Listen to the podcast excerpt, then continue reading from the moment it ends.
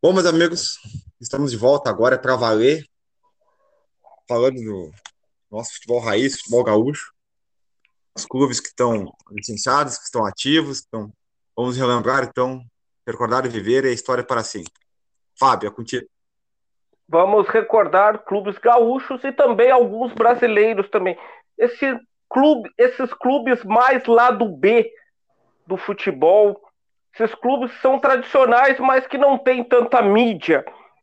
Bom, e para esse episódio convidamos o nosso amigo, o didático comentarista Luiz Arthur Jane Silva, para nos iluminar com o farol de vossa sabedoria futebolística. Mas, ah, Fábio, desculpa, Rafa, entrei na tua frente. não, não, mas assim, ó, o, o, Fábio é algo. Fábio, ó, menos, Fábio, senão vou começar a me achar. Primeiramente, assim, ó, boa tarde, meus amigos, Fábio, Rafael Bruno. É um prazer estar participando com vocês de mais um episódio do Na Marca do Pênalti. Eu que iluminarei, serei iluminado, na verdade, pela convivência com esses dois queridos colegas nessa, né, nesse tempo que nós vamos passar gravando, fazendo mais esse episódio do Na Marca do Pênalti. Luiz, até me, me surgiu um cisco dos olhos depois dessa declaração tua. Mas ah, é uma rasgação de seda, hein? Eita, que nós, é isso, na, na, é nós, nós está se esforçando, que nem diz outro. Estamos aqui para isso.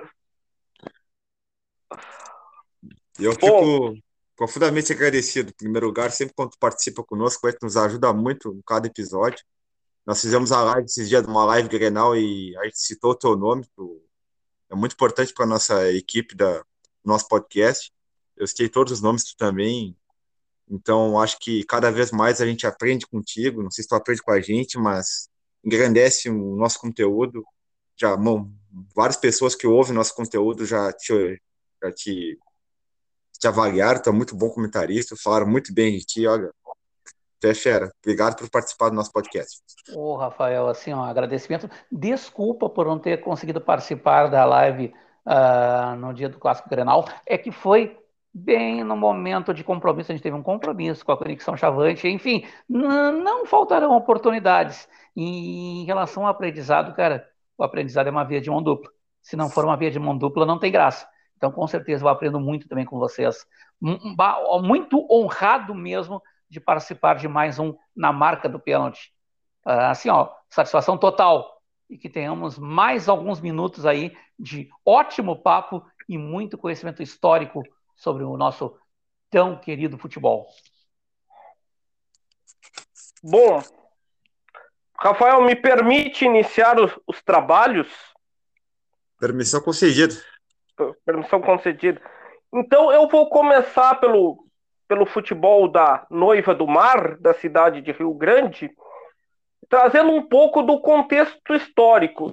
Eu, eu buscando checar informações, eu fiz pergunta num grupo do dedicado à história da cidade de Rio Grande, que é o Fatos e Coisas de Antanho de Rio Grande.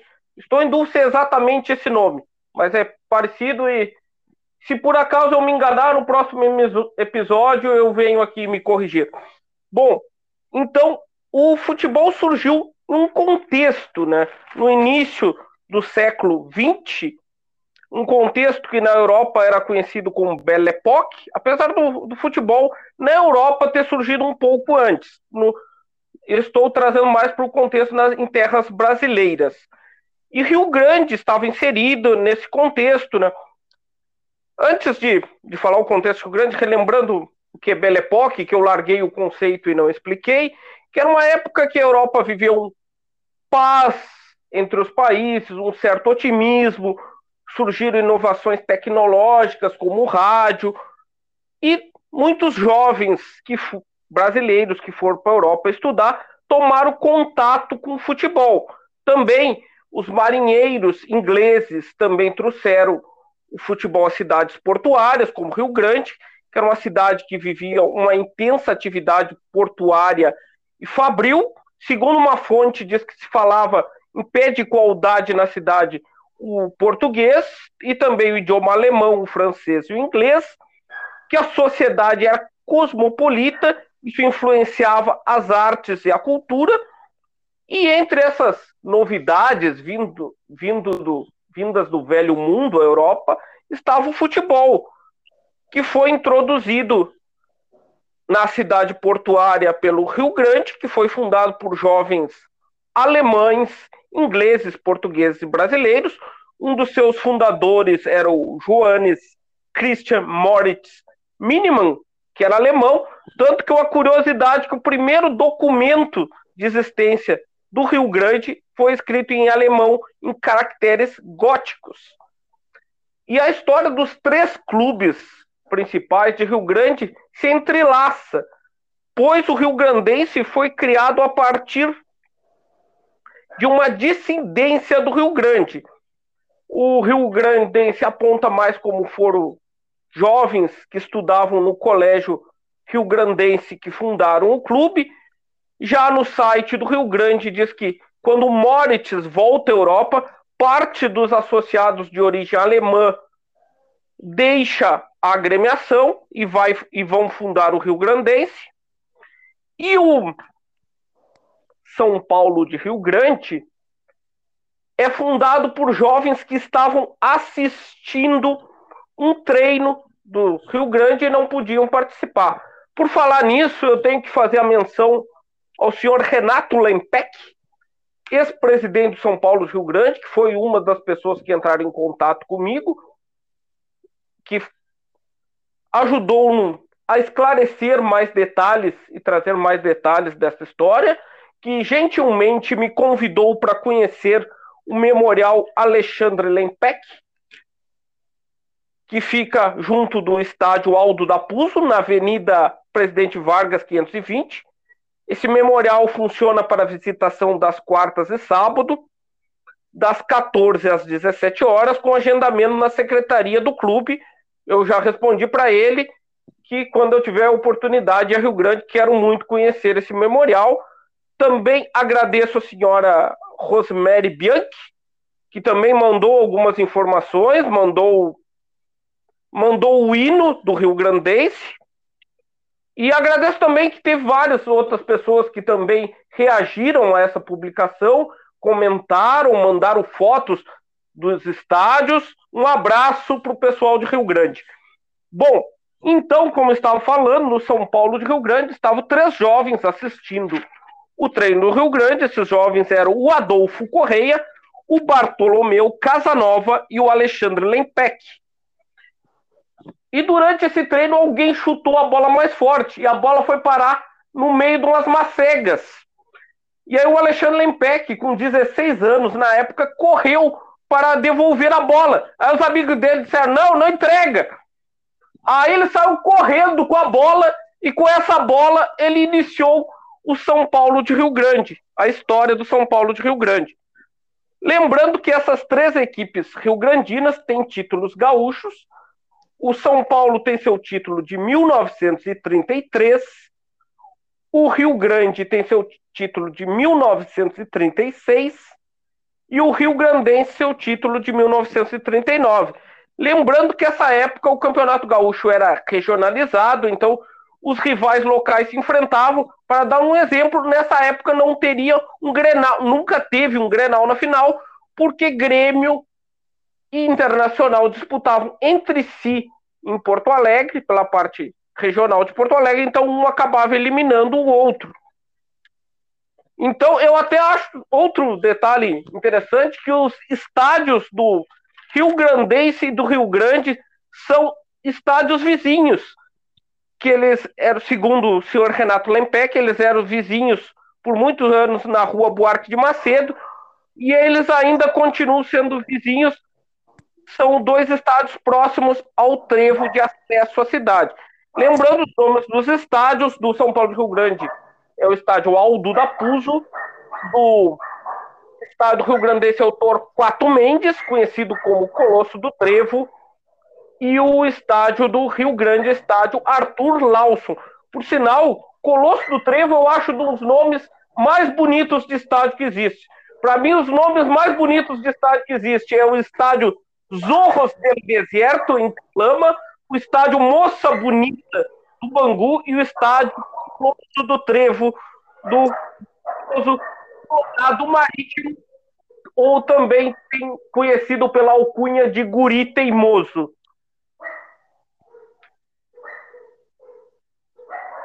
É. O Rafael se deteve mais pela história dos clubes de livramento da fronteira. Não, eu só queria lançar uma pergunta para o Luiz. O Rio Grande é o clube mais antigo, né? Do, do Brasil a ser fundado até hoje. O, é o clube de futebol em atividade mais antigo do futebol brasileiro. Mais antigo do, ah. do esporte bretão brasileiro, para não ficar redundante futebol e futebol. É o é, clube mais antigo em atividade, Rafael. Quando o Charles Miller começou a, lançar os clubes em São Paulo, o Rio Grande já é, vieram conhecer, ou alguém de Rio Grande foi a, a, ao estado de São Paulo conhecer como Charles Miller, que era mais da cartolagem, né? E depois foram lançados os clubes mais populistas. Tem alguma coisa a ver? Tiveram alguma reunião, alguma coisa, se algum encontro, ouviram? E esse alemão resolveu trazer também futebol para, para Rio Grande?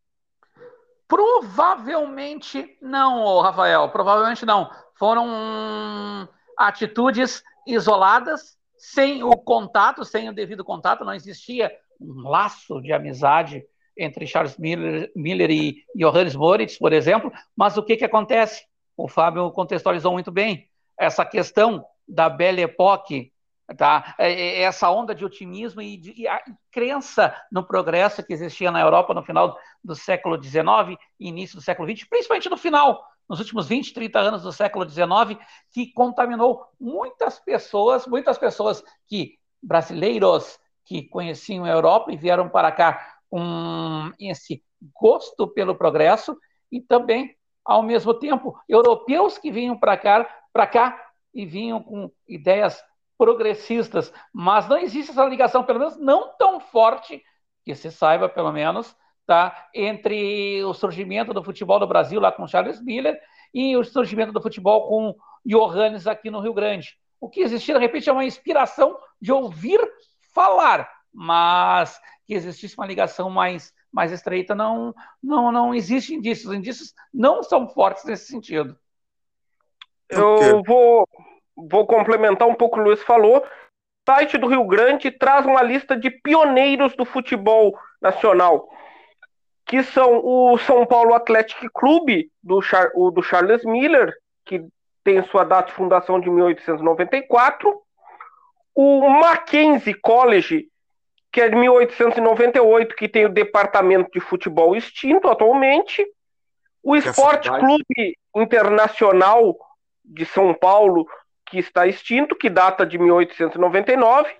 O Germânia, também de São Paulo, que tem o seu departamento de futebol extinto atualmente. E aí, depois que vem os clubes ativos. O, o Rio Grande, de 1900, a Ponte Preta, que é um pouco mais jovem que o Rio Grande. O 14 de julho, que depois eu sei que tu vai falar, de 1902 o Fluminense, também de 1902, o glorioso Vitória da Bahia, que enfrentou o Chavante hoje, de 1903, e o glorioso Grêmio Futebol Porto Alegrense, também deste ano. E o Náutico? O Náutico também é de 1902, se eu não me engano. Náutico Clube Náutico Capibaribe. É, o, é, o Náutico não está citado no site do Rio Grande. É, deixou para votar desafio, né? É.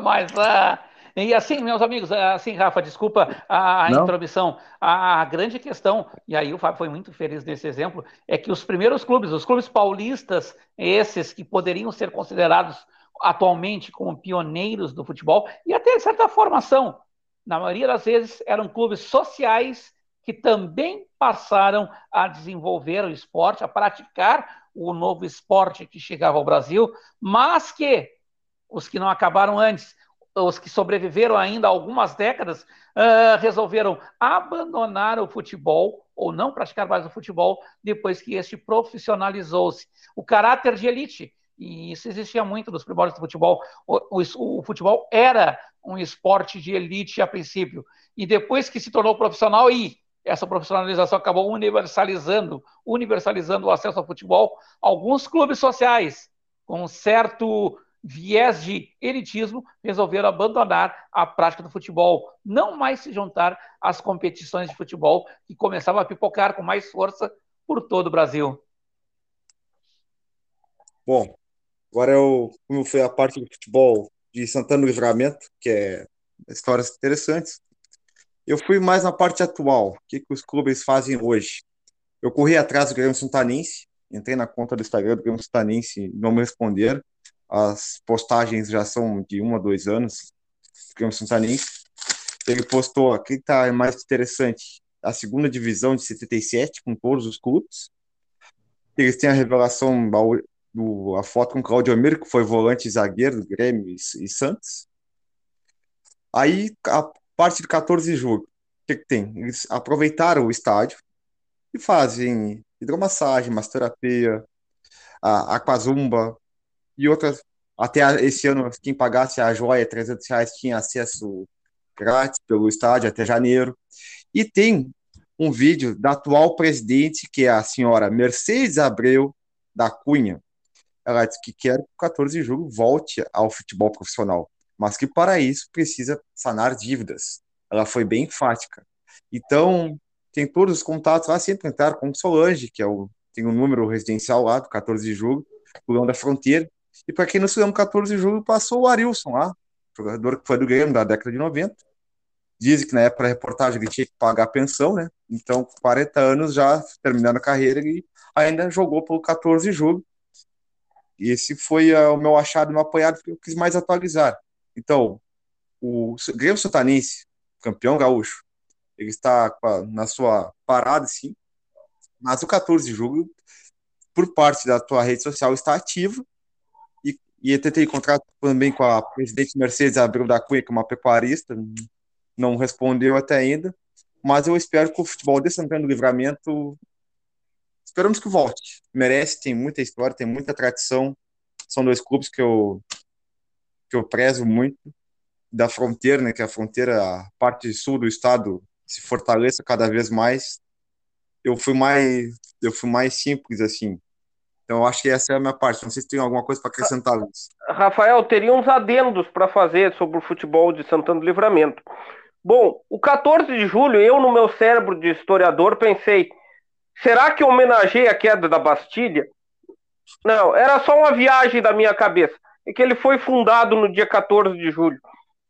E e o Grêmio Santanense é o clube que eu tenho mais memória do futebol de Santana do Livramento, porque nos anos 90 frequentava a primeira divisão do Gauchão e contava com seu elenco com jogadores que, para quem começou a acompanhar futebol nos anos 90, conhece, que jogaram em grandes equipes, como o Claudio Miro, que tu já citaste, o Fábio de Los Santos, o volante Pino também mas Santana Livramento também contou com outros clubes. Isso eu chequei essa informação com o meu colega Plínio, que é natural de Livramento, falou que existiam mais dois clubes. O Armour, que era um clube de um frigorífico, que segundo do Plínio, o Armour disputou o gauchão de 1980, enfrentando o Grêmio do Tarcísio Flecha Negra, e ele falou também que tinha o Fluminense. O Armour eu tinha alguma lembrança da existência dele. Que eu me lembro que há, há muito tempo, pena que a gente vê os negócios e depois perde. Que eu vi um fotógrafo há anos que ele estava fazendo um trabalho de fotografar, tipo, estádios que estavam atualmente sem futebol. E entre deles estava o do Armour. Por isso que eu estou com essa lembrança. Mas, infelizmente, eu esqueci onde encontrar esse material, esqueci o nome do fotógrafo. E esse, o Fluminense de Santo Livramento, foi uma novidade para mim, que este eu não, eu não tinha lembrança da é. existência é. dele. O Fluminense e o Armor tá na listagem aqui da, da divisão de acesso de 77. Também estão com Igrejinha, uh, Clube de Mundo Novo de Três Coroas, Botafogo de Vagundes Varela, Guarani de Garibaldi, Gepo, Tupel Seretã e outros clubes mais atuais, assim, foi que estava na, na postagem da conta do, do Grêmio Santanense, que tem, né, Grêmio por causa do Grêmio, o uniforme vermelho em homenagem ao Internacional de Porto Alegre. Essa é a, a menção do, do uniforme do Grêmio Santanense. Muito interessante, quis agradar os gremistas e os colorados ao mesmo tempo, né? Isso é algo ah, bem é? comum. Isso é algo bem comum no nosso interior, né, gente? Agradar gregos e troianos, gremistas e colorados. Nós tivemos, no início do ano 2000, uma fusão, uma tentativa de fusão em Santa Maria, né? O Inter Santa Maria e o Rio Grandense hum, se juntaram e originaram, acho que duas temporadas, se não me engano, duas temporadas. O Santa Maria, que não aproveitou o verde do Rio Grandense. A ideia foi aproveitar o vermelho do Inter SM e o azul do Grêmio. O Santa Maria teve vida curtíssima. Essa influência, esse grenalismo, por assim dizer, também contaminou, de certa forma, o futebol de São Borja, que tinha o Cruzeiro e o Internacional até meados dos anos 1970. E os dois se uniram e surgiu uma primeira encarnação do São Borja, que tem bastante a ver com esse São Borja que disputou recentemente a Terceirona. Tá? E, o, e como não poderia deixar de ser o Internacional de São Borja era vermelho e o Cruzeiro de São Borja era azul, mas de certa forma juntar o vermelho e o azul no uniforme de São Borja serviu para congraçar, juntar gremistas e colorados da terra da terra dos presidentes. E olha que o projeto até que deu certo, porque o São Borja, em duas ou três temporadas, chegou à primeira divisão do Rio Grande do Sul e ficou algo como uma década entre os principais clubes do estado, disputando, principais clubes do interior do estado, disputando inclusive uma taça de bronze no início dos anos, que era o equivalente à terceira divisão nacional no início dos anos 1980. Esse ano foi até as semifinais da terceirona. Exatamente, foi até as semifinais da Terceirona e disputou o acesso em 2019. Tinha subido em 2018 junto com o Farroupilha, foi campeão da Terceirona, disputou o acesso, mas voltou para a Terceirona junto com o Farroupilha. Eles foram os clubes ioiô, uh, subiram e desceram no mesmo ano. Uh, antes de perguntar para o Luiz dos, dos clubes a âmbito nacional, eu vamos seguir com na aldeia eu gostaria de falar de um clube que eu tenho muito carinho, que eu quase acabei torcendo para ele, o Luiz sabe, né? O glorioso fantasma do Fragata, que eu estava querendo escapar da bipolarização Brapel, mas aí quando eu vi o Milar jogando, eu não consegui, entrei para o lado rubro-negro da força estou nele até hoje. E pretendo continuar sempre. Bom, e então o Farrapo também foi campeão gaúcho nessa primeira época do gauchão, em 1935. O Farrapo, que seu nome oficial é Grêmio Grêmio Esportivo Farroupilha ou Grêmio Atlético Farroupilha? Agora me Atlético deu um branco. Farroupilha. Grêmio, Grêmio Atlético Farroupilha. O Farrapo que nos nesses anos contava com com muitos egressos do quartel, diz que o o Farrapo atraía jovens talentosos no futebol e os das outras cidades da região iam servir no exército e integravam o elenco do Farroupilha. O maior ídolo que eu acredito que seja do Farrapo é o Cardial, que é outro da nossa história, como a gente sempre diz. Se entre a realidade e a lenda, se a gente tem alguma dúvida a lenda ser mais interessante, a gente fica com a lenda. Que o Cardial que tem a fama que era um jogador que jogava com um pulmão só. O Cardial, que é nascido em Santa Vitória do Palmar, teve uma passagem também pelo São Paulo de Rio Grande antes de brilhar no, no Farroupilha e se transferiu para o futebol uruguaio. Antes de falar da trajetória do Cardial no Decano, eu vou dizer por que, que ele era chamado de Cardial. Porque ele dizem que ele jogava com uma boina ou uma rede na cabeça vermelha. Então, lembrando o nosso tradicional pássaro dos Pampas, ele ganhou esse apelido de Cardial. O Cardial tem uma história que eu vejo dos cronistas, assim, que é um relato saborosíssimo, que diz que o, o Cardial conseguia vencer o seu marcador pelo tédio, que o Cardial ficava meio parado devido aos seus problemas até físicos, que ele teve problema com a tuberculose, não corria, e diz que seu marcador se aborrecia, porque não acontecia nada. Quando o marcador se distraía, o Cardial era um atacante certeiro e mortal para sua equipe. E o Cardial jogou no Decano, no Nacional de Montevidéu, fazendo ótimas temporadas. Dizem que em Montevidéu também se afeiçoou a boemia, daí que ele contraiu a tuberculose. E depois ele voltaria a jogar no Fluminense. Diz que no Fluminense ele fez uma boa atuação, mas também por seus problemas de saúde não, não conseguiu manter uma, uma periodicidade de partidas, porque ele era cotado a jogar para a Copa de 1938. Aí ele acabou voltando para o Rio Grande do Sul e acabou morrendo precocemente em Montevidéu, com seu tratamento e seu enterro custeado pelo Nacional de Montevidéu, em sinal de gratidão pelos serviços prestados ao futebol uruguaio. Bom, então passando essa época do túnel do tempo do futebol do, do Farrapo, o Farrapo nos anos 2000, o Luiz me corrige por acaso eu me equivocar, o Farrapo voltou à primeira divisão do Campeonato Gaúcho em 2004. E nessa época o Farrapo contou com jogadores conhecidos do futebol nacional, como o Arilson, que o Rafael já citou, como o Palinha, que foi campeão da Libertadores e Mundial pelo São Paulo de Tele Santana, revelou o centroavante Vanderlei, que brilharia no Atlético Mineiro, e o Farrapo depois acabou sendo eliminado em 2006 sendo rebaixado para a segunda divisão do Campeonato Gaúcho e aí não conseguiu mais ter um bom momento no futebol. Até o Luiz, que é da aldeia, vou pedir qual é as informações mais atuais que se tem do Farrapo.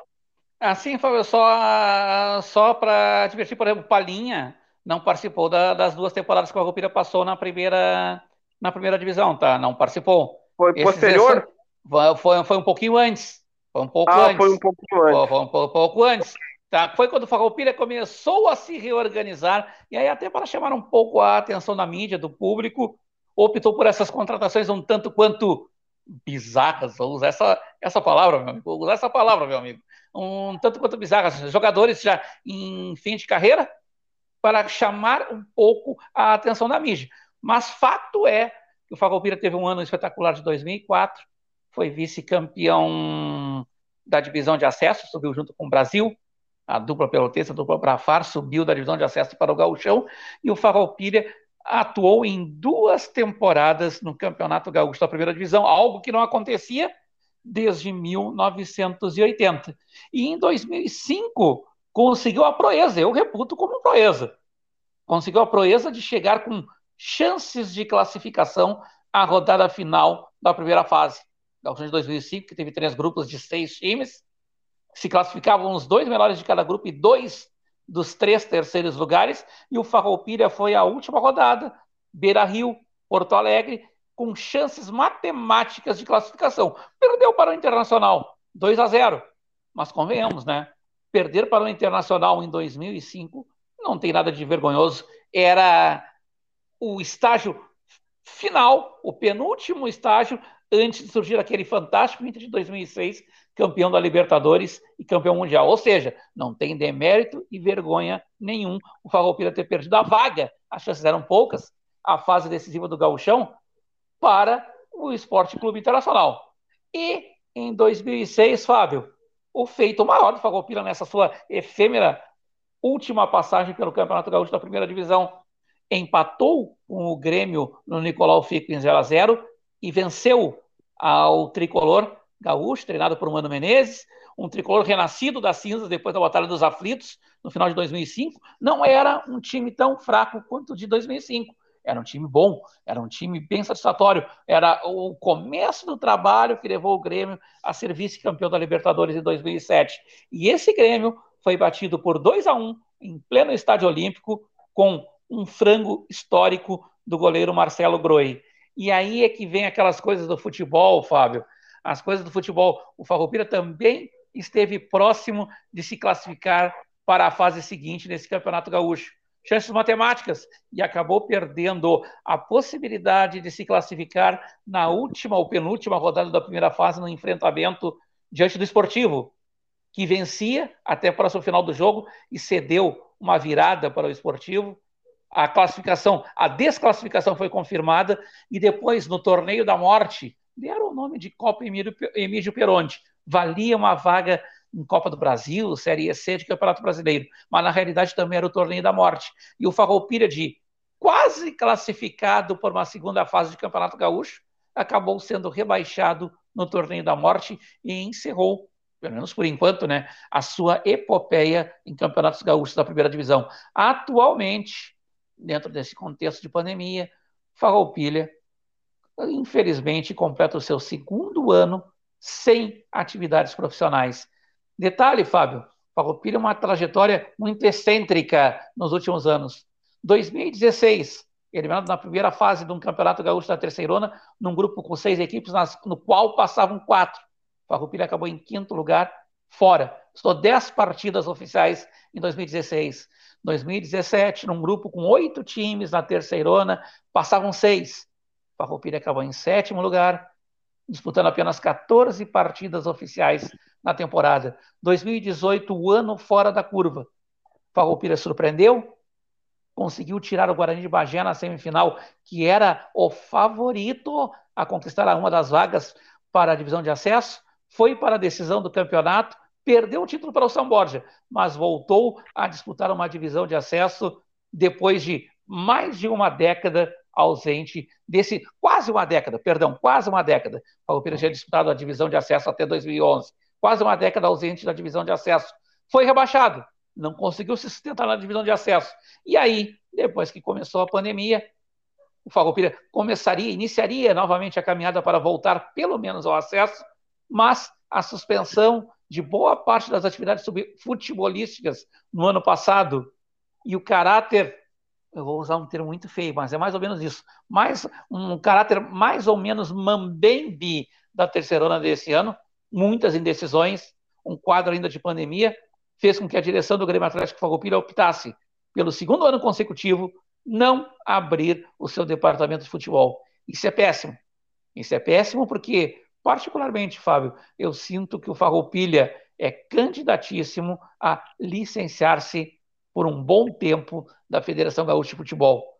Numa cidade que tem um Brasil de Pelotas e que tem um Pelotas, dois gigantes se comparados ao Farroupilha, é muito complicado o Farroupilha angariar simpatias, angariar torcida nova, renovar quadro de sócios, até porque os resultados, no geral, não ajudam. E agora, esses dois anos sem atividade futebolística, sem atividade futebolística pelos lados do Nicolau Fico, a meu ver, podem precipitar um, um começo de ideia de pedido de licenciamento do Grêmio Atlético Farroupilha. Eu imaginava isso para daqui a 10, 15, 20 anos. Mas, com esses dois anos de exceção provocados pela pandemia, eu não vejo com surpresa se o Farroupilha não pedir o seu licenciamento por um bom tempo das disputas profissionais, o que seria lamentável para a história do futebol de Pelotas e para a história do futebol do Rio Grande do Sul. Luiz, trouxeste episódios muito marcantes que eu ia te perguntar já, que era sobre a vitória contra o Grêmio nessa volta à elite do gauchão, é, também eu acho esse descenso do Farroupilha foi numa fórmula realmente muito bizarra.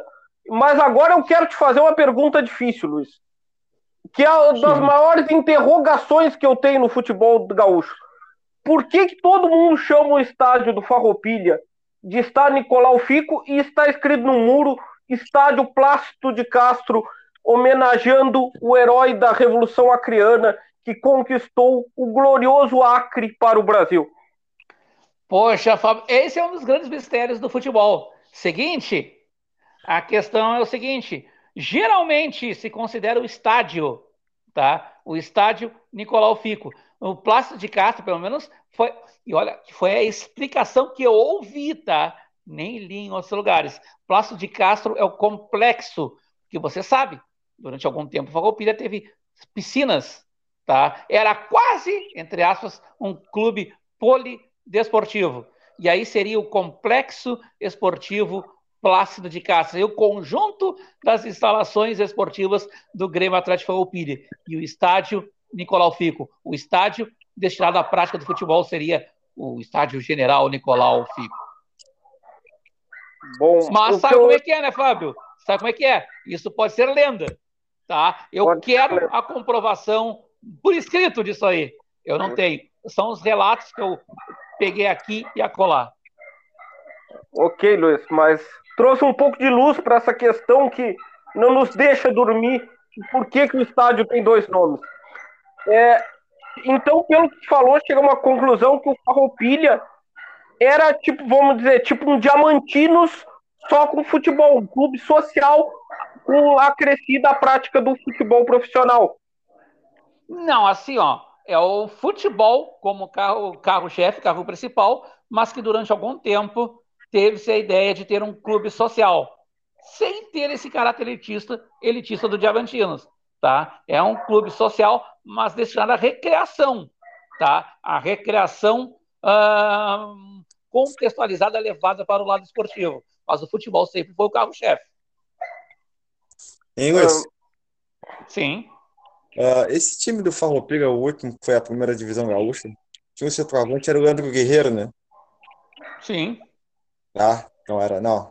Só para acertar que eu estava relembrando Sim. o time do Farroupilha. Leandro Guerreiro, que é um, é um dos daqueles jogadores que jogar, atuaram por quase todos os times da região sul do estado, ou seja, tem história aqui na região sul do estado. É, sei que anos, anos depois ele veio atuar no Grêmio Bagé aqui. Exatamente. A tal história, né? Tem um pouco de ligação com praticamente todos os clubes da região sul do estado. Falando é. desses jogadores com ligação por vários clubes da região do estado, da região sul e até do futebol pelotense, acho que poderia citar o zagueiro Aládio, que eu acho que jogou no, nos três clubes de Pelotas. Né? Menos o Pelotas. Bom, Rafael, tu tem mais alguma pergunta de futebol gaúcho? É, assim, Irmos futebol mais nacional? Eu vou falar sobre eu. Três, três, quatro clubes gaúchos e se o Luiz tem como me. Se tem como dar mais uma vagação assim. Eu fui atrás do Atlético Carazinho, que já disputou. E ele tem só hoje a categoria sub-20, as, as categorias de base. O Grêmio Torrense, de Torres, a última postagem foi em 2016. Talvez já foi um clube que atuou também. O Guarani de Cruz Alta, que também já atuou na primeira divisão gaúcha, na segunda. A última postagem é de 2000, 2 de janeiro de 2017. E o 14 de julho de Passo Fundo, ele também hoje atua com as categorias de base, sub-15, sub-17, assim também como o 15 de, 15 de novembro de Campo Bom também. Então atua também só com as categorias de base aí não voltaram ao futebol profissional.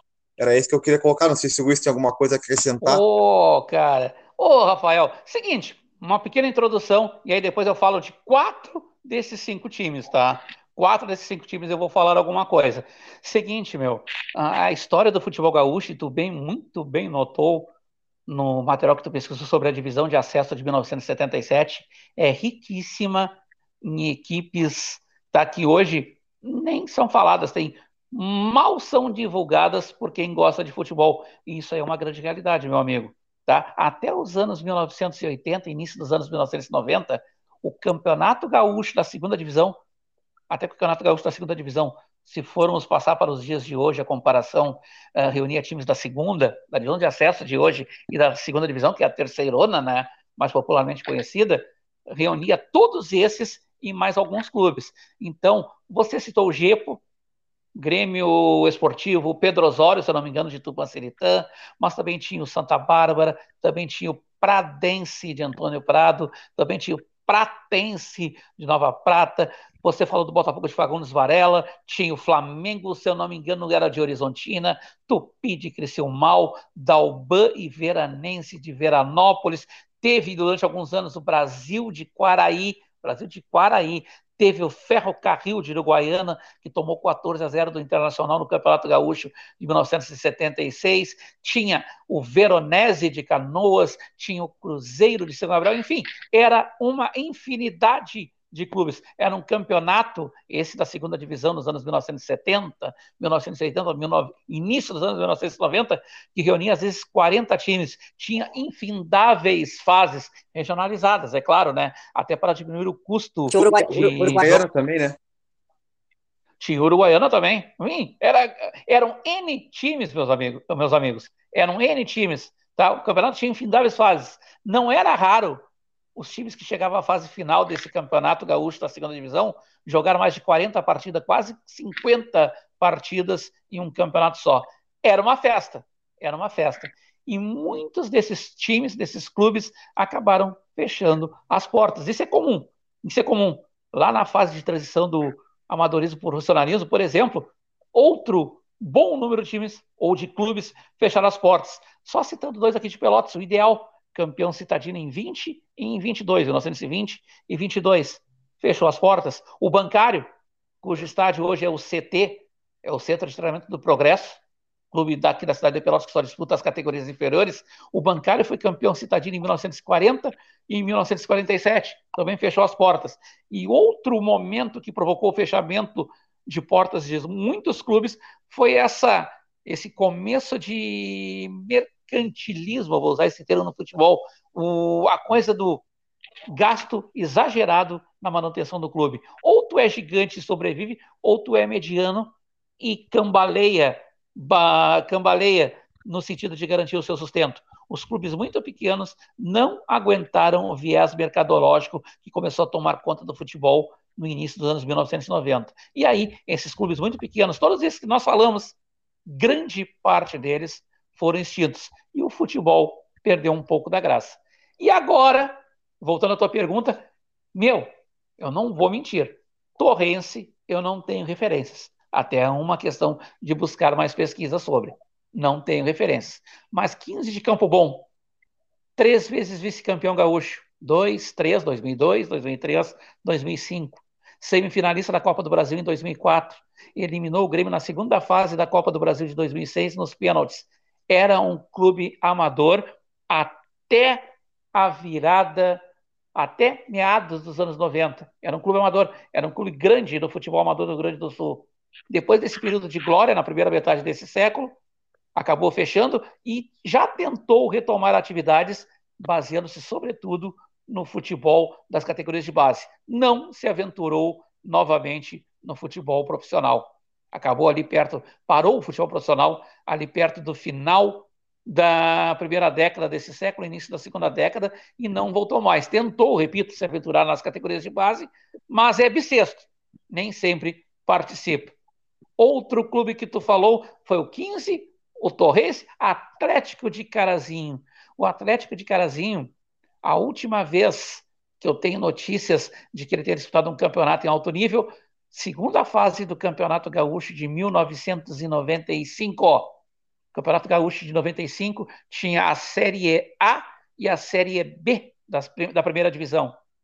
Os seis melhores da primeira fase da Série A se juntaram com os dois melhores da Série B dessa primeira divisão e disputaram a segunda fase daquele Campeonato Gaúcho de 1995. E o Atlético Carazinho, que tinha sido um dos dois melhores da Série B dessa primeira divisão, era uma segunda divisão disfarçada, mas ainda assim ganhou o direito de disputar a segunda fase do Gauchão e estreou nessa segunda fase do Gauchão, sendo goleado pelo Grêmio por 6 a 1 no Estádio Olímpico. Você me fala dia 15 de Campo Bom, Atlético de Carazinho.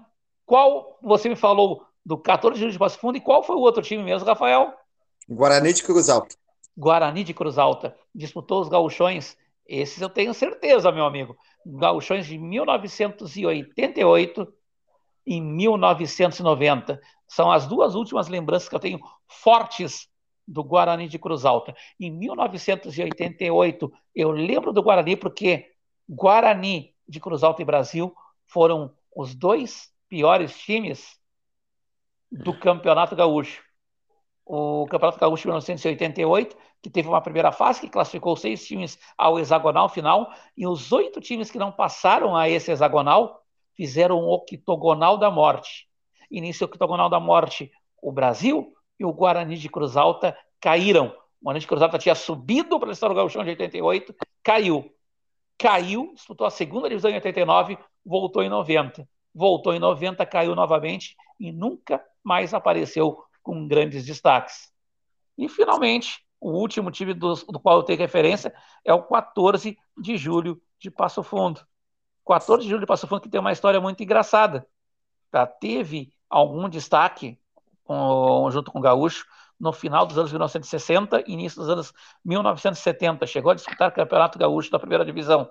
Só que lá pelos meados dos anos 1980, os dois se fundiram. Se fundiram, Gaúcho e 14 de julho originaram o atual Passo Fundo. Só que, depois da criação do Passo Fundo, o 14 de julho nunca mais voltou a disputar competições profissionais. O Gaúcho, depois de década, década e pouco, voltou a disputar competições profissionais e hoje conseguiu, junto com, com Santa Cruz, conseguiu uma das duas vagas à divisão de acesso do ano de 2022. Ou seja, tivemos a fusão Gaúcho, 14 de julho, 14 de julho nunca mais voltou. Gaúcho, depois de alguns anos, voltou e agora tenta se equiparar ao Passo Fundo. Criador e criatura tentam se igualar na divisão de acesso. Eu me esqueci de dois clubes ainda que eu vi, que é o Guarani de Camacuã. Sim. E o estádio... tem, tem, a sua página ainda no Instagram ainda, posto alguma estádio coisa. Estádio Coronel Silvio Luiz.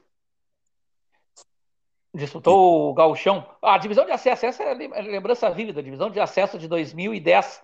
Divisão de acesso na qual, na primeira fase, num grupo de oito times, se classificavam seis. O Brasil acabou em sétimo e o Farroupilha acabou em oitavo. É que não tinha terceiro ano em 2010 para 2011. Senão, a dupla Brafar poderia ter sido rebaixada. E o Guarani de Camacuã passou adiante. Não teve, não teve um grande destaque no futebol profissional. É outro clube poderoso no futebol amador do Rio Grande do Sul, tradicional, mas que não teve destaque no futebol profissional. É que hoje a tua Costa uh, tava escolinha de futebol, foi o que eu ouvi. Sim, é, é, é um modo, né? É um, é. é um modo de tentar reinsetar em algum momento o futebol profissional. Uh, o outro clube que eu achei interessante também, ou dando alguma olhada assim, não sabia, algumas pessoas foram falando nas redes sociais que eu acompanho, que é o Guarani de Bento Gonçalves. Que eu não sei se está extinto, depois tem, ó. Se há algum. O Guarani de Bento Gonçalves? É. Com esse nome nunca tinha ouvido falar. Então eu errei aqui, então. Não seria o Guarani de Garibaldi? Isso mesmo, é, de Garibaldi, é, errei a cidade. Acontece. Guarani. Guarani de Garibaldi. Também é na Serra, né, Rafael? Também é na Serra. Guarani de Garibaldi que disputou o Gauchão, por exemplo, de 1993, o Gauchão de 1993, chegou à segunda fase da competição. Na segunda fase do campeonato ficou no mesmo grupo que Grêmio, Juventude e Esportivo. Era um grupo, era um grupo com três times da Serra contra o Grêmio. Não passou, foi o seu melhor momento em termos de campeonato gaúchos da mais recentes e que acabou se licenciando do futebol a seleção do futebol, tivemos uma tentativa de retomada, se eu não me engano, ali por 2017, com o Garibaldi, era esse o nome do time, Garibaldi, mas pelo que eu saiba não tem ligação com o extinto Guarani. Extinto não, licenciado Guarani. Luiz, eu queria te fazer uma pergunta por último, agora pode te deixar de passar os próximos clubes nacionais. Lá pelo ano de 2008 a 2010, houve uma tentativa de alguns clubes voltarem, ou novos, algumas perspectivas, de querer disputar a, a terceirona. Aqui Pedro Machado tinha Luz e Ordem, tinha mais alguns times em Pedrito e outras cidades da região sul. Isso é fato ou foi não, ou não chegou até ti essa, essa história? Olha, isso aí não prosperou. Não tenho conhecimento desse fato. Eu tenho conhecimento de, nos anos 90, de cidades assim, ditas sem tanta tradição no futebol, o Inter de Arroio Grande e o Arroio Grande. Se esses movimentos surgiram, não chegaram ao meu conhecimento. Eu não consegui desenvolver opinião sobre esses fatos porque não chegaram ao meu conhecimento. Não tenho conhecimento, te confesso.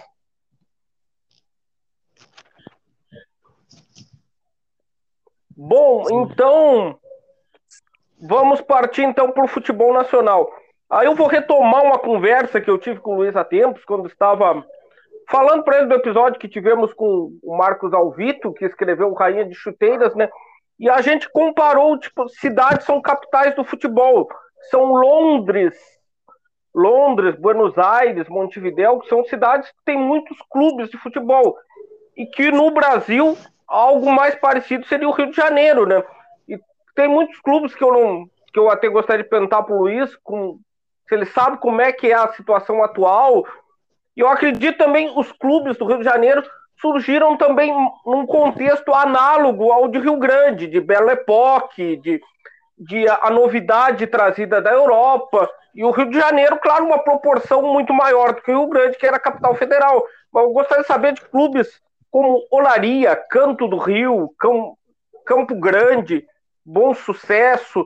Acredito que tenha mais alguns. Ah, o Mangueira, o Mangueira eu lembro, porque quando eu era criança tinha o chocolate, ah, o chocolate não, o chiclete ping-pong. Tinha uma época que tinha figurinhas do livro dos recordes.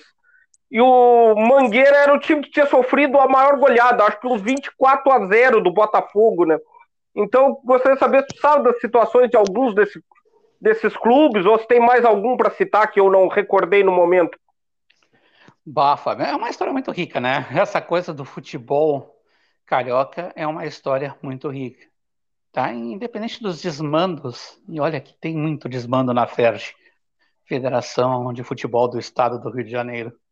Mas ainda assim, o futebol do Rio de Janeiro é cativante por causa dessa rica história. Antes de entrar em cinco clubes que para mim definem esse esse esse esse romantismo, esse amor que se sente pelo futebol carioca, times que não conseguiram alcançar os altos escalões do futebol nacional, que nem o Flamengo, o Fluminense, o Vasco, o Botafogo, mas que ainda assim cativam todos os fãs, ou todo mundo que diz gostar de futebol pelo país afora. Antes desses cinco, algumas histórias que eu conheço. Por exemplo, existia um time no Rio de Janeiro, Vila Isabel Futebol Clube, que foi embrião da Escola de Samba Unidas de Vila Isabel, é da mesma região, da mesma comunidade, tá? que foi o Vila Isabel Futebol Clube que protagonizou o primeiro jogo noturno da história do futebol brasileiro, em 1914. Primeiro jogo noturno, não é nem Flamengo, nem Fluminense, nem Botafogo, nem Vasco. É o Vila Isabel Futebol Clube, um amistoso que teve contra a seleção de Campos do Goitacazes, cidade de Campos, né? Ganharam de 4 a 0 o primeiro jogo. Eram 12 refletores e duas ou três mil velas que iluminavam o campo. 3 mil velas! Muito boa essa história. Muito boa. É, é, uma história, né? Talvez essa parte da contagem das, a contagem das velas talvez tenha é, sido um pouco da, da lenda que se criou em torno, mas efetivamente é a primeira partida noturna disputada na história do futebol brasileiro. Desculpa então, a é piada, mas, desculpa a piada, mas que artesanal. Muito artesanal, né? Muito Não, artesanal. É, é para contar, revelar a história como é. É para isso que a gente tem o um podcast, para contar histórias que nem essas que o Luiz contou. Bom, antes do Luiz contar as próximas histórias, que a gente já interrompeu ele, eu me lembrei de outro clube que gostaria de saber se ele sabe alguma coisa para quando ele falar posteriormente, que é o, que é o time do Mendonça da grande família, o Goitacás. Prossegue, Sim. Luiz. Vamos Goitacás, deixar tu falar. Goita... Vamos deixar Goita... tu falar agora. Goitacás da cidade de Campos forma o grande clássico da cidade de Campos contra o americano. É um time que ainda existe, Fábio. Não é tão participativo assim em termos de campeonato, nem sempre consegue disputar os campeonatos das divisões inferiores do estado do Rio de Janeiro, mas oficialmente não se extinguiu, não foi declarado extinto. Então, e acredito... Sim. Acredito que o Goitacás nos anos 70 chegou a disputar o Brasileirão, né? Na, naquele modelo inchado da época, né? É possível, é possível. Eu não tenho de cabeça, mas é possível sim. Não é uma coisa tão fora do contexto. Aliás, muitos times que a gente nem imagina já disputaram o Campeonato Brasileiro. Tá? Inter de Santa Maria, Novo Hamburgo, São Paulo de Rio Grande, Campo Grande do Rio de Janeiro, que eu vou falar daqui a pouco, Campo Grande do Rio de Janeiro, Santo André de São Paulo, que até é maior, é mais conhecido. Existem outros times, CEUB do Distrito Federal. Então, o Campeonato do, do, Brasileiro daqueles tempos, final dos anos 1970 início dos anos 1980, era uma festa. Mas, enfim, voltando ao futebol do Rio de Janeiro, tem um homônimo do Paysandu. O Paysandu, na época, na grafia da época, com dois S, S que foi campeão carioca em 1912 e que saiu ainda nos anos 1920 do futebol. Era um clube poliesportivo e optou por não disputar o futebol quando o, o profissionalismo começou a surgir. O Rio Crickets de Niterói, Niterói fica ao lado da cidade do Rio de Janeiro, também preferiu não uh, se aprofundar mais tempo na história do futebol. O Esperança Futebol Clube, que foi formado numa dissidência do Bangu, começou em 1905 e disputou futebol até os anos 1940. E ele se extinguiu porque a sua sede foi colocada abaixo, porque estava no trajeto da, nos anos, dos anos 1940, recém-criada Avenida Brasil. Quando se decidiu construir a Avenida Brasil, ela sangrava, ela invadia o terreno onde ficava a sede do Esperança, e foi por isso que esse clube, que era o grande rival do Bangu, foi extinto. Terminou, acabou a sua sede, não viu mais motivo para continuar no futebol. Enfim, e aí entra no Mangueira. Aí, Fábio, o Mangueira era conhecido como o rubro-negro da Tijuca. Além dessa goleada de 24 a 0 que sofreu do Botafogo, que é a maior do futebol profissional brasileiro, ele sofreu um 16 a 2 do Flamengo, que segundo alguns registros é a maior goleada que o Flamengo aplicou em alguma equipe. É um time, um clube que se notabilizou pelas grandes goleadas sofridas, se notabilizou. E era da mesma região na qual surgiu. Anos depois, um ano depois que ele parou com seu com seu futebol, 1928, um ano depois, em 29, a escola de samba Mangueira surgiu. Então, são uh, entidades irmãs. Uh, atividades diferentes, mas entidades irmãs no sentido de tentar divertir, tentar dar uh, entretenimento à sua comunidade. E um detalhe, Fábio, em relação a esses times mais antigos do futebol carioca, e esses não existem mais, tá? Não é nem questão de estar licenciado ou licenciar por alguns anos e voltar depois, não. Esses clubes não existem mais. Todos esses clubes, ou pelo menos a maioria desses clubes mais antigos do futebol carioca eram mantidos por fábricas.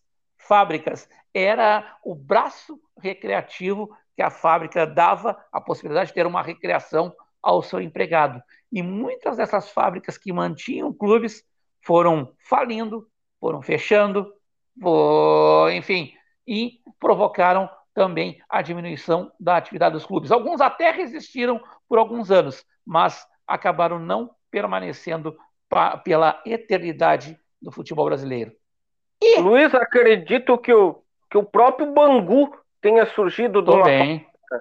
também, também. O Bangu foi o que resistiu, né? O Bangu é o elo, é o elo perdido entre esses primórdios do futebol carioca e a atualidade. Foi o único que conseguiu resistir, mesmo tendo surgido lá na época que as fábricas patrocinavam a criação de clubes de futebol. Foi o único que cresceu o suficiente que permitiu que pudesse andar durante bastante tempo, até hoje, né? Por suas próprias pernas. Embora, depois que perdeu seu. Sim. Uma, uma, pergunta. E aonde, e aonde que começa o dedo do doutor Castor de Andrade nisso? Aí é que tá. O Castor de Andrade começa a agir já década de 1950 a 1960, é por aí década de 1950, 60 e em diante, quando o Rio de Janeiro já é uma cidade diferente, já é uma cidade mais urbanizada, já é uma cidade uh, já não tão baseada assim na produção industrial, fábrica, né? E baseada bastante muito no comércio e em atividades, vamos dizer assim, exóticas, tal qual o jogo do bicho, né? Atividade de contravenção, da qual o Castor de Andrade tirou muito poder e durante anos pôde ser o patrono do Bangu. Também foi uma variável que permitiu que o Bangu não se extinguisse. O clube poderia ter se extinguido com o final da fábrica que, o, que permitiu a sua criação, mas a figura do patrono, encarregada no senhor Castor de Andrade, fez com, com que o clube tivesse uma sobrevida. Hoje, bem menor do que já foi, mas ainda assim pela tradição se mantém. Eu queria, chegando... mais outra, eu, queria mais outra pergunta que eu fiquei interessado, só nessa parte, a última. Eu vi uma entrevista do De Aranha, que foi jogador do Bangu, Sim. e ele disse, ele disse que para te jogar no Bangu, ele disse que tinha que ser muito malandro, porque a figura do Castor de Andrade era tão imponente, tão imponente, que se tivesse que te ameaçar, ele te ameaçava na hora. Isso é, é verdade? É, é a lenda? É, não, não é lenda. Como eu te disse, né, o Castor de Andrade era um dos principais líderes de um negócio que não é exatamente legal, né? Ilegal eu falo no quesito oficialidade, está à margem, é, era e é à margem da lei. É o jogo de bicho é uma contravenção. E o Castor de Andrade tinha um tinha um jeito todo pessoal de administrar os seus negócios, seja o jogo de bicho ou seja o futebol. Ele tinha uma personalidade muito exótica, muito diferente, que admitia, sim, o uso de expedientes não tão legais assim para manter o seu poder. Tem a história que, por exemplo, ele não engoliu muito bem uma crítica feita pelo João Saldanha, antigo jornalista, radialista, técnico de futebol, enfim, e invadiu o estúdio de uma determinada rádio com um três oitão na mão, ameaçando atirar no João Saldanha. O João Saldanha não arregou, vou usar um termo bem popular, não arregou para ele. Mas desde aquele instante ele passou a tratar o doutor Castor de Andrade, esse doutor entre aspas, com muito mais respeito. Sim, Rafa. Era o não, o João sem medo, né? João Saldanha. O João sem medo. Ele, ele não tremeu. Ele encarou, mesmo com o Castor de Andrade armado. Mas dali por diante, as críticas que eram muito ácidas passaram a ser um pouquinho menos ácidas. Ele passou a respeitar mais o homem. Então, Castor de Andrade era uma figura peculiar. Imagina um Eurico Miranda. Ele era um Eurico Miranda com a mesma malandragem, só que muito mais corajoso. Corajoso até para chegar às vias de fato. Enfim, as histórias do futebol, né? E chegando tá, aos cinco clubes, para mim, definem esse, esse aspecto romântico do futebol carioca e desse futebol que, que, que faz com que nós, nós ainda estejamos falando de equipes que ou estão licenciadas ou que acabaram, clubes que ainda estão licenciados ou acabaram. Eu cito os exemplos acabados, os exemplos uh, principais desse tipo de clubes. Todos os cinco cariocas. Três deles eu consegui informações bem interessantes. O Olaria, o Olaria, que foi vice-campeão carioca em 1933 e 1971, revelou o Romário. Foi o último time no qual o Garrincha, o grande Garrincha, jogou e foi campeão da Taça de Bronze, terceira divisão nacional, no ano de 1981. Tenta se reerguer, jogando atualmente na Série B1 do futebol carioca.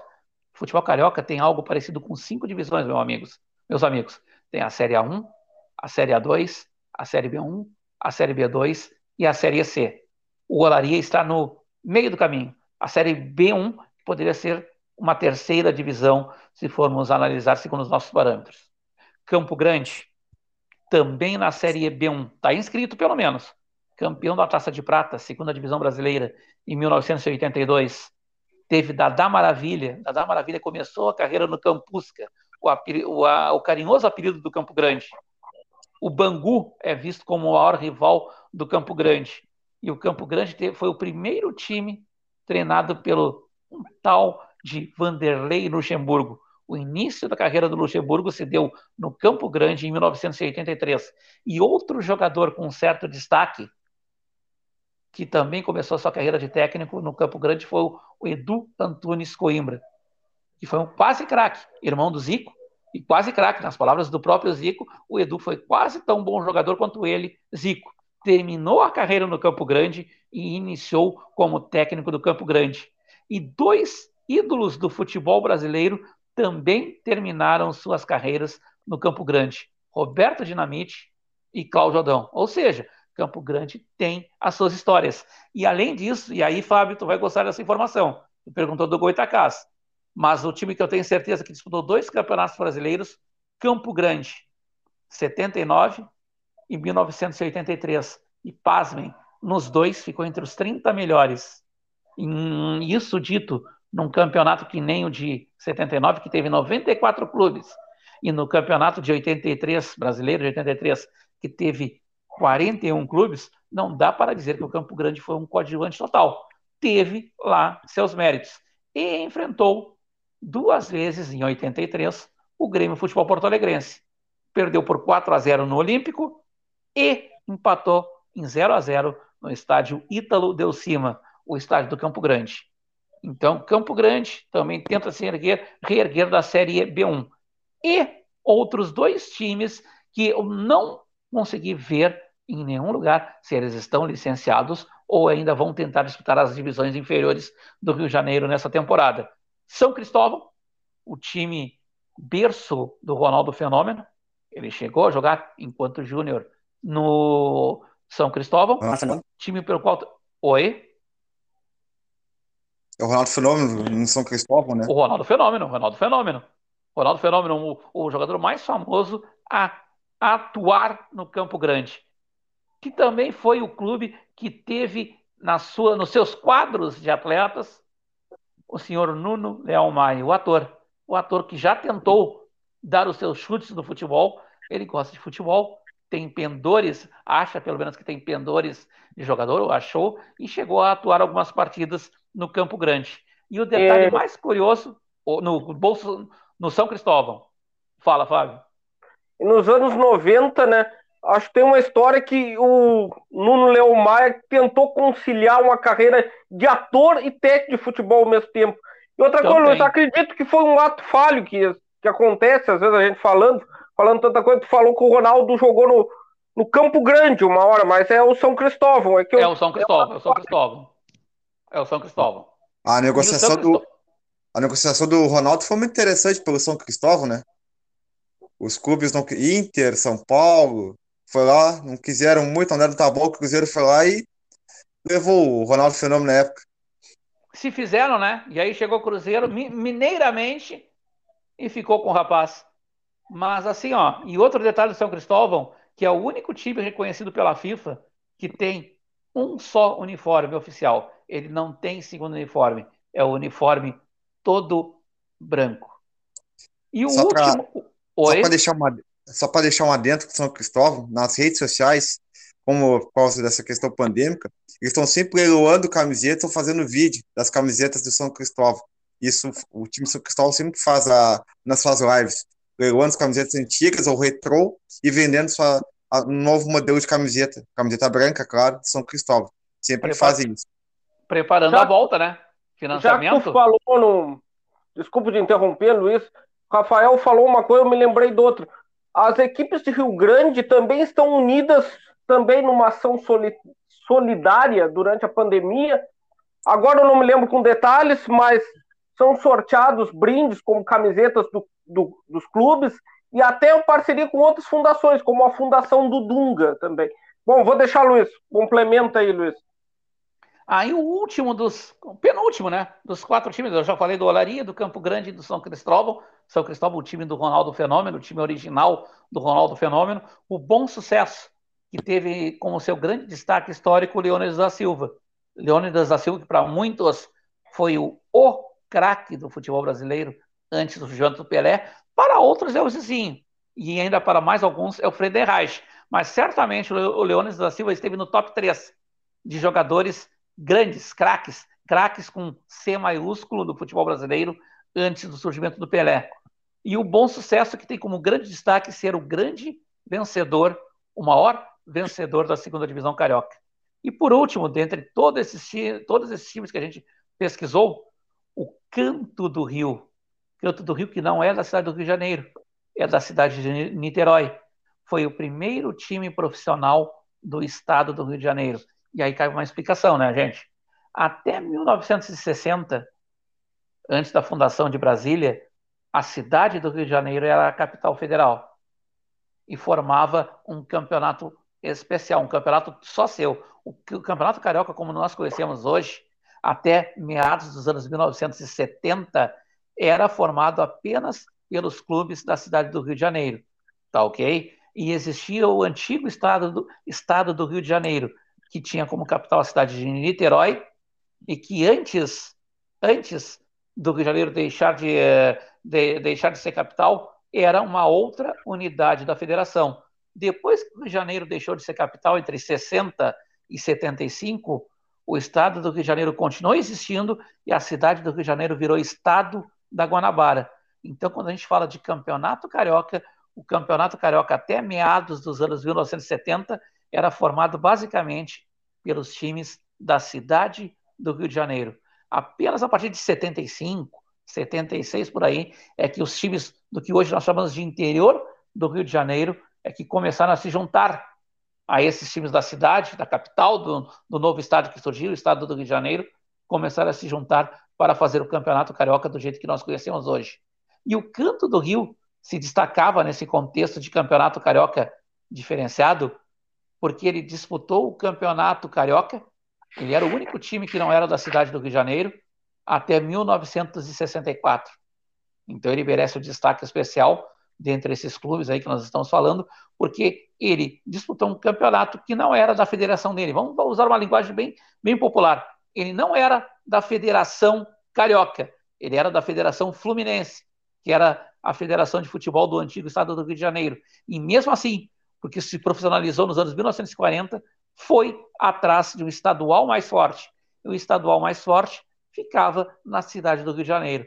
E o Canto do Rio ficou até 1964, e depois disso passou um bom tempo fora, fora sem disputar uh, sequer o Campeonato Fluminense, e teve poucos momentos de glória. Poucos momentos de glória. Tá, está tentando, depois de três anos fora, tentando retomar o futebol profissional, voltando à Série C do Campeonato Carioca nesse ano de 2021. Bom, Luiz, trouxeste histórias muito interessantes, porque eu, enquanto falava isso, eu fiquei visualizando assim na minha mente, não só o futebol, uma história do Rio de Janeiro, imaginando a história da cidade, dos bairros. Luiz, se um dia tu escrever um artigo sobre esses times de futebol carioca, eu quero ser o primeiro a ler, Luiz. Então, tá bom, Fábio. Tá bom. Eu também. Então estamos já com uma hora e 12 Nossa, minutos colocar, de. Posso colocar quatro menções honrosas aí de outros Luiz, clubes que também merecem destaque? Fala à vontade, Luiz. Fala à vontade, vou Luiz. Quatro. Vou destacar quatro outros clubes que também merecem ser, uh, ser falados, citados num programa que fala sobre clubes de futebol licenciados ou extintos.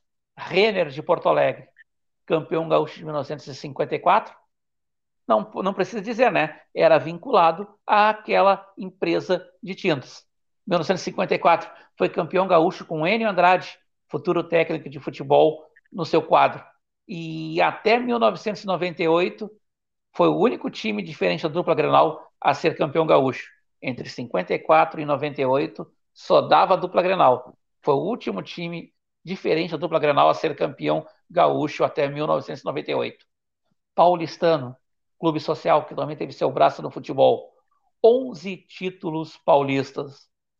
Uh, Negou-se a disputar campeonatos profissionais e passou a desempenhar em outras modalidades esportivas.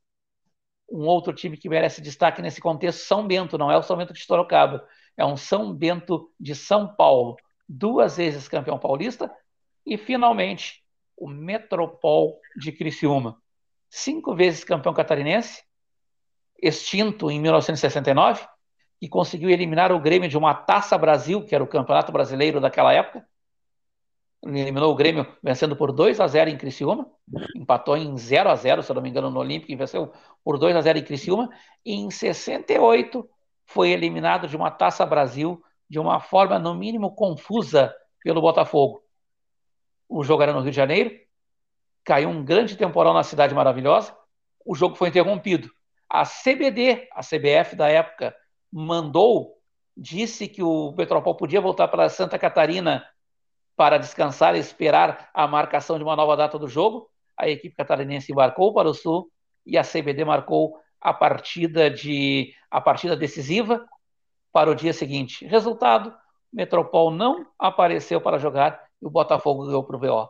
Enfim, histórias do nosso futebol. Luiz, antes de fazer a menção do, do outro clube, eu acho que tu tem para falar, que eu perdi um pouco nas contas. Queria Não, te perguntar de um clube. Ah, já falou. Queria te perguntar de um clube que eu descobri graças a uma reportagem sobre o Jorge Amado, que diz que era o clube que o Jorge Amado torcia, que era o Ipiranga de Salvador. Se eu não me engano, o goleiro Emerson, ex-goleiro do Grêmio e do Bahia, foi dirigente desse clube depois que terminou a carreira. Teria alguma coisa para falar sobre esse clube, Luiz? O Ipiranga é um time, aliás, como muitos desses clubes que surgiram no início do século, é um clube que hoje vive naquela situação. Volta e meia retorna ao futebol, mas não consegue manter manter um trabalho de longo prazo. Uh, detalhe, Fábio, uh, o fato do Jorge Amado torcer pelo Ipiranga não é de graça. Não é um desejo por torcer por um clube diferente dos clubes poderosos do futebol baiano, Bahia e Vitória. É que na época de juventude do Jorge Amado, o Ipiranga era a grande força do futebol baiano. Tem que levar em consideração que o Vitória foi fundado em 1898, mas foi se dedicar ao futebol alguns anos depois. E não era um clube assim tão uh, dominante no futebol baiano nas primeiras décadas. Ele só foi se tornar dominante a partir dos anos 1950, 60, e ainda assim à sombra do Bahia. Sem falar que o Bahia, com todo o seu poderio, que é o clube que tem o maior poder em termos de título no futebol baiano, é um clube relativamente recente, ele surgiu em 1931. Então, o Ipiranga era um dos grandes do futebol baiano no início do século, ou seja, essa torcida do, do falecido escritor Jorge Amado não é uma coisa tão de graça assim. Não é questão de ser diferente. É que o Ipiranga era uma das boas alternativas para se torcer por um clube de futebol na primeira metade do século na Bahia. Ele era um dos grandes, talvez maior até que o Vitória na época. Bom, Luiz, gostaria de fazer uma, umas ressalvas. No site do Rio Grande, quando o Rio Grande cita os pioneiros do futebol, ele cita a fundação do Vitória da Bahia em 1903. Deve ser uma questão análoga do Botafogo e do Fluminense iniciaram como clubes sociais com outros esportes, como regata, por exemplo. Acredito seja isso. Tu falou uma fundação de 1898 do Vitória, acredito que deve ser isso que se explica as datas diferentes. Sim, eles iniciaram como clubes de regata, no caso do Flamengo, do Vasco, e o Vitória também não iniciou no futebol. Ei, Luiz, e... só queria uma pergunta também. Daqueles clubes que foram fundados só por partes comerciais e visando, visando o lucro, que para mim é o, o Porto Alegre, tá, situações paradas hoje, é o, o RS Carpegiani, que era só para revelar jogadores, o CFZ, o Centro de Futebol Zico, que chegou até a jogar futebol carioca, e outros mais, se a gente for citar aí, Audaxes, uh, outros clubes que visa né, somente né, um clube trampolim, né, um jogador, uma venda, uma a parte visa a parte financeira e não histórica, né? Também participaram de estaduais e, e às vezes às vezes se mantém, às vezes fecha, né? Rafael, antes do Luiz te responder, eu vou dizer, tu chamou de clube trampolim, eu vou chamar de outro nome, mais forte. Agora, polêmico. Clube sem alma. Sem alma. Repito, sem alma. Tá, vou deixar agora o Luiz te responder. É assim, né? Esses clubes, realmente eu concordo com o Fábio nesse termo, uh, clubes sem alma, tá? só vão ter o seu verdadeiro valor julgado com o passar dos anos. Eu ainda não me sinto à vontade para falar sobre o legado que esses clubes vão deixar, se é que vão deixar algum legado. Obrigado. Só era só para porque são uns clubes que passam, né, e depois desaparece, não tem vertente nenhuma, não tem, não, não resolve a sua história e, e não deixa nenhum, nenhum legado para tipo, para nós, o que, que estamos, pesquisa, estamos na pesquisa, falando, contribuindo com a sociedade para o futebol melhor. E uma questão até curiosidade, sabe, Luiz, que os jogadores do Bahia nunca falam a palavra vitória um jogador do Bahia não é recomendado falar a palavra vitória. Não é de bom tom.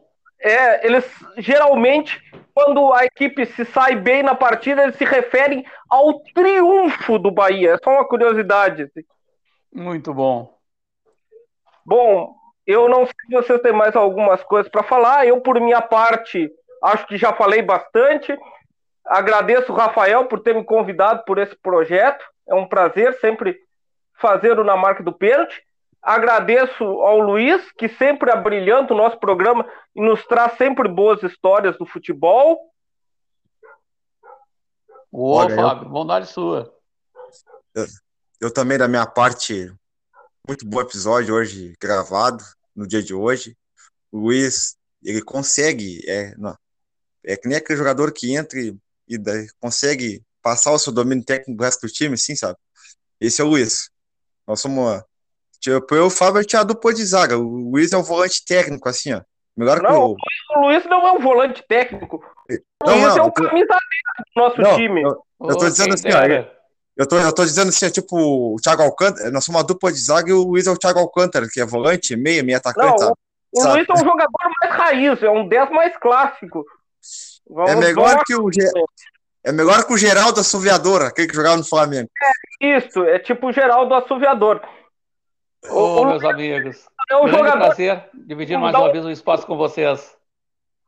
O Luiz é o cara que nos pifa e nos deixa na cara do gol. Menos, Fábio, menos. Luiz, muito obrigado por hoje, oh, novamente. Eu que agradeço, Rafael. Por apresentar mais esse episódio, nos ajudando e apresentando mais o nosso podcast, que a gente, que tu também na tua atividade siga, que eu sempre digo, seja na crescente, seja, tu, tu está, vai ainda muito mais na tua carreira. Esperamos que tu também escreva um livro, né, quem sabe, né, cara, tu é um, um cara, a tua memória é tão vasta que nem um HD de um terabyte. E... Que exagero. Não, mas a, a gente tenta, né, Rafael? A gente tenta. e espero que tu volte sempre. A gente sempre conta contigo para te voltar mais vezes aqui. Tu sabe que tu é da, da casa, marca de pênalti, já é da equipe, com, consolidado, já assinou o contrato. Então, vamos só se estender no nosso contrato com marca do pênalti. E se tiver alguma outra ideia, nos passe, que a gente está sempre à disposição. Então, da nome da minha parte, Rafael Bruno, da minha parte, Fábio das Neves. Muito obrigado por hoje, Luiz. Eu que agradeço, meus amigos. E pode contar comigo. À medida do possível, a gente vai ter outros encontros. Um grande abraço para vocês, um grande abraço a todos que ouvirem os nossos esforços futebolísticos e até um próximo encontro. Pessoal, ficamos mais aqui então no episódio da Marca do Pênalti. Obrigado, Fábio, por mais esse. Luiz, muito obrigado, sorte, sucesso. Eu que agradeço. Para vocês também. Obrigado, Grande valeu. Mais um Marca do Pênalti. Aço não importa.